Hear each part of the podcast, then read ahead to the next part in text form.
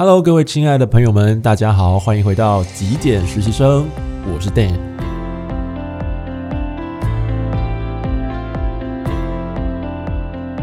在这个频道中呢，我会跟大家来分享有关断舍离、极简生活风格的一些内容，然后把过去我一年多断舍离来的这一些操作方法，还有心理上的种种转变呢，跟大家分享。非常欢迎一起加入极简生活的行列，一起提升生活品质，还有生活效能。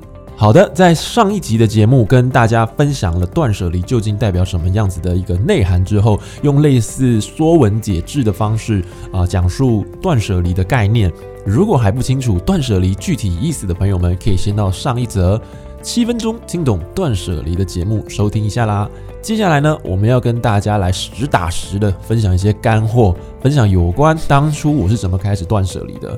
怎么开始？我的起手式是什么？好的，那么一开始呢，我要先跟大家来分享一下有关我断舍离的动机。也许你听到这边你就觉得，诶，是不是又被骗了？刚不是明明讲好要分享干货的吗？怎么又开始讲动机了呢？不过先等等啊，我觉得动机这件事情是非常重要的，凡事都有一个前因后果，有个起心动念哦，不然怎么会想要改变呢？或者是离开舒适圈呢？对不对？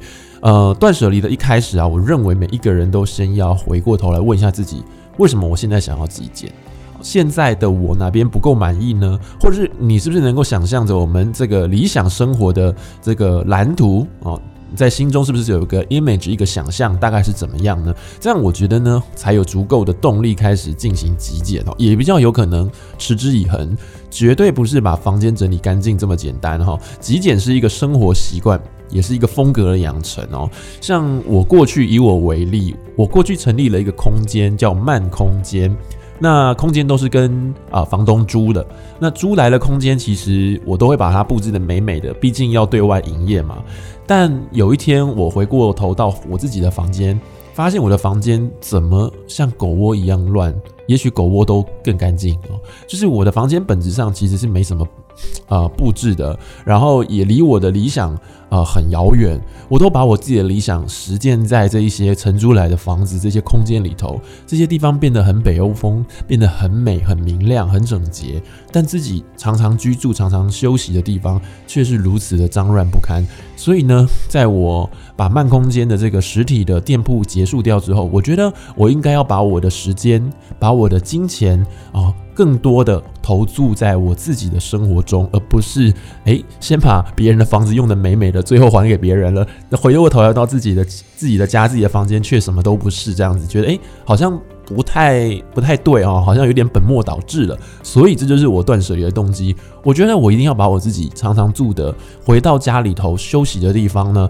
就要让它变得美美的，就要让它变得很像无印风，很像北欧风，就是我想要的那种理想的风格。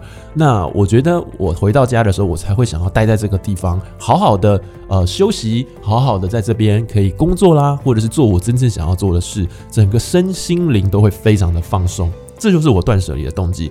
不晓得你是什么，但是我建议每个人都可以试着想想看，为什么我要断舍离？为什么我要极简？好的。听到这边，我想如果你还没有转台的，就是真爱了，爱你哦。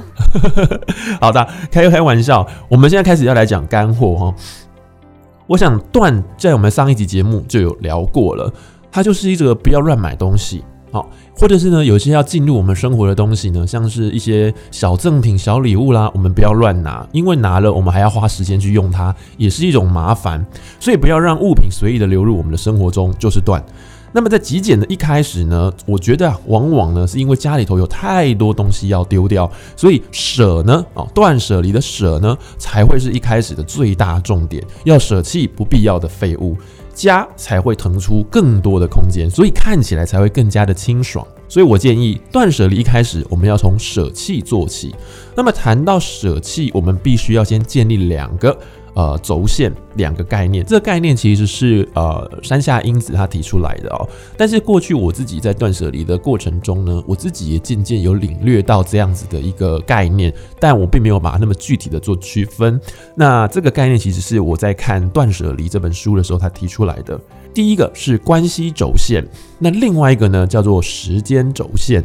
所谓的关系轴线，指的是自己跟物品之间的关系，我想这一点需要一些时间去觉察哦，也是我个人认为在断舍离上最费心费时的一步。毕竟断舍离不是收纳，我们在上一集节目有跟大家讲过，不只呢是要把房间整理干净而已。断舍离的真正目的其实是要了解自己，所以主角不会是物品本身，主角反而是自己。所以这边呢，务必要。保持一个头脑上面的理智哦，小心避免感情用事，不然呢，我们很容易在这一步呢功亏一篑。在关系轴线上，我们可以确认几个重点来评估判断这样东西与我们的关系的紧密程度。第一个就是接触的频率，第二个就是接触的时机 （timing）。我们可以想一下哦，我们家里有没有一些东西是用过一次，但是我们经常不太会用到它的？我举一个例子，像我个人就有像变装的时候哦，可能万圣节、可能圣诞节或某些节庆变装派对用到的道具，可能有面具啊，可能有某个帽子啊，但这种东西我们大概不会再带上街了，也不会带出门，甚至是到下一年的变装派对，你可能也会换了另一个角色哦。所以像这种用一次性的东西，诶。他跟你的关系可能已经结束了哦，他已经跟你没有这么密呃密切、这么密集的、这么紧密的关系了。再来一个是这个东西呢，在在功能上与你的关系，所以我们在评估、在判断一个东西跟你的关系轴线的时候呢，有这三个点可以去判断。第一个是接触的频率。很频繁吗？第二个是接触的时机，它什么时候才会在你生活中发生一些作用，跟你产生关系连接呢？第三个就是这个这个东西本身在功能上与你的关系，它提供生活怎么样更便捷，或者是更优化你生活的机能。哦，如果你发现诶存在的这样东西呢，它似乎没有任何实质上的作用，或者是优化你的任何效能的话。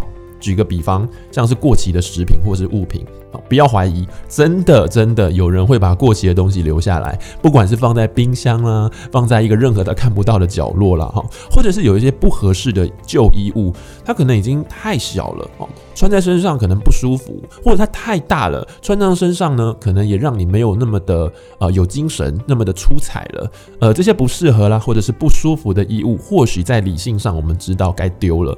但是基于某种心理的因素，可能是一种安全感、念旧，或者是某一种自己对内在的一种自我批判，呃，像是在逃避或者是害怕承担一种浪费的罪名哦，所以呢，就选择视而不见，就免去了一番心理上面的挣扎了。好，那在割舍东西的同时，其实啊、呃，我们心里头好像也会有某一种无形的东西呢，要一并被舍去的感觉。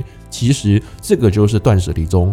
最困难的啊，最纠结的。不过呢，它确实就是断舍离要带给我们最终的意义跟好处所在哦。还记得吗？我们其实啊，刚刚有讲到断舍离的目的啊，不仅仅是在整理物品的本身，其实它是在爬梳。内在的自己啊，是在了解自己，所以在之前的节目我才会说啊，断舍离要循序渐进，不能够一下子就把所有的东西都丢光光，这样子的话会非常容易造成内在的极大压力哈。每样东西我们在舍弃的同时，都需要很仔细的斟酌，带着感恩的心情，好好的慎重道别哦。好的，以上就是所谓的关系轴，切记。自己才是主角。换句话说，当你萌生了丢掉了很可惜这样的想法，就表示物品变成主角了，这点要特别的当心。好，接下来呢是时间的轴线呢，我想这个部分相对来说呢会比较好理解一点。唯一的要点就是时间轴必须要定位在现在，也就是说，我们上一集有提到的“舍”这个字的概念，就是舍弃掉任何不适合、不合适于现在当下的你的一切。人事物，当然在实际执行上不可能以今天一天作为单位，否则呢，以今天一天作为单位，你衣橱里所有衣服你今天都穿不到啦，那照理来说，全部是不是都该丢掉呢？哦，所以这个是太太过严谨、太过严苛的这个单位，却又不适合了哈。所以在时间轴，我们所讲到的现在呢，对于每个人来说呢，都可以去调整。啊，找到自己适合自己的这个时间范围，但不可能是啊什么三年、五年甚至十年吧，哈，不然我们又在逃避现实了，对吧？所以以我个人为例了哈，我自己在呃极简的过程中，我的定义是一年，也就是说在一年之内，我用不到的物品就可以跟它道别了。我们仔细想想看哦，其实有很多的衣物放在衣橱里，大概一年。你几乎穿不到一次了。观察一下自己的一些行为，或者是我们的惯性，你就会很容易发现，你一定在生活中有一些你自己最喜欢穿、最常穿的，每次打开衣柜，不假思索、直觉挑选的就是那几件衣服，对吧？其余要轮到他们，真的不晓得要排到民国几年了哈。而且有些衣服被收在底层某个箱子或者某个柜子里头，恐怕他们都只存在你深深的脑海里了哈，完全被遗忘。被忽略，有时候拿出来，你甚至还会怀疑，嗯，为什么我会有这件衣服？甚至忘了你什么时候买的，或者是在哪个地方买的它哈。这种情况啊，跟你实际上没有拥有这些衣物根本没什么两样。或许捐出去给别人呢，还比较有价值。所以时间点要非常明确的定下来。当然，刚刚说到，至于多久，每一个人呢都有自己的弹性。我自己是觉得一年是个还不错的范围啦哈。那这边呢要提醒大家的是呢，我们时常会跳入一种陷阱，就是某样物品曾经发挥的作用。而我们自己担心一些可能未来而未雨绸缪哦，其实只要不在我们时间限制中，那大可以进行舍弃了。我举一个我自己的例子，比方说油漆刷，我之前在极简我自己的房间之后呢，也帮自己的房间重新粉刷了油漆。但是有人可能会想，也许未来的某年某月某一天会用到油漆刷啊，所以就把它留下来。以后不用买了。不过你知道吗？我们不可能今年刷完油漆，明年又刷，后年又刷，年年刷油漆，常常都是一个三五年，甚至到十年才会换一次油漆的。所以这样物品并不存在时间轴或者是关系轴上哦，我们就可以大胆的把它舍弃掉了。等到再过几年之后，你真的要再刷油漆了，我们再购入新的刷具就可以了哈。所以听完以上呢，我总结来说啦，在断舍离的一开始就要先判断。一样物品与自己现在的关系，注意哦，时间点是现在，另一个是它与你的关系，所以是一样物品与自己现在的关系，不存在于现在或与自己呢关系没有那么紧密了，没有这么必要了，那么我们就可以适时的去舍弃它了。但是有些物品不代表它对于其他人没有用、没有价值。我举个例子，比方说有八九成新的婴儿车，也许小朋友长大啦，用不到婴儿车啦，但这样的婴儿车它还堪用，还很新，它其实可以呃捐赠给其他有需要的人哦。所以我会建议你可以捐赠，甚至呢是二手拍卖，又或者是用回收的方式来处理它。比较不会让这个资源呢有一种浪费、一种可惜的感觉哦，让这个物品或这个资源呢可以有它价值的极大化。好的，以上就是我今天要跟大家分享的观念啦，也跟大家分享一些我自己在极简过程中的经验，希望对大家有一些帮助。这是一个分享断舍离与极简生活的频道，每周三晚上会定期更新最新的节目内容。如果你喜欢断舍离或极简的朋友，别忘了帮我订阅或分享我的频道哦。我是 Dan，我们下期节目见。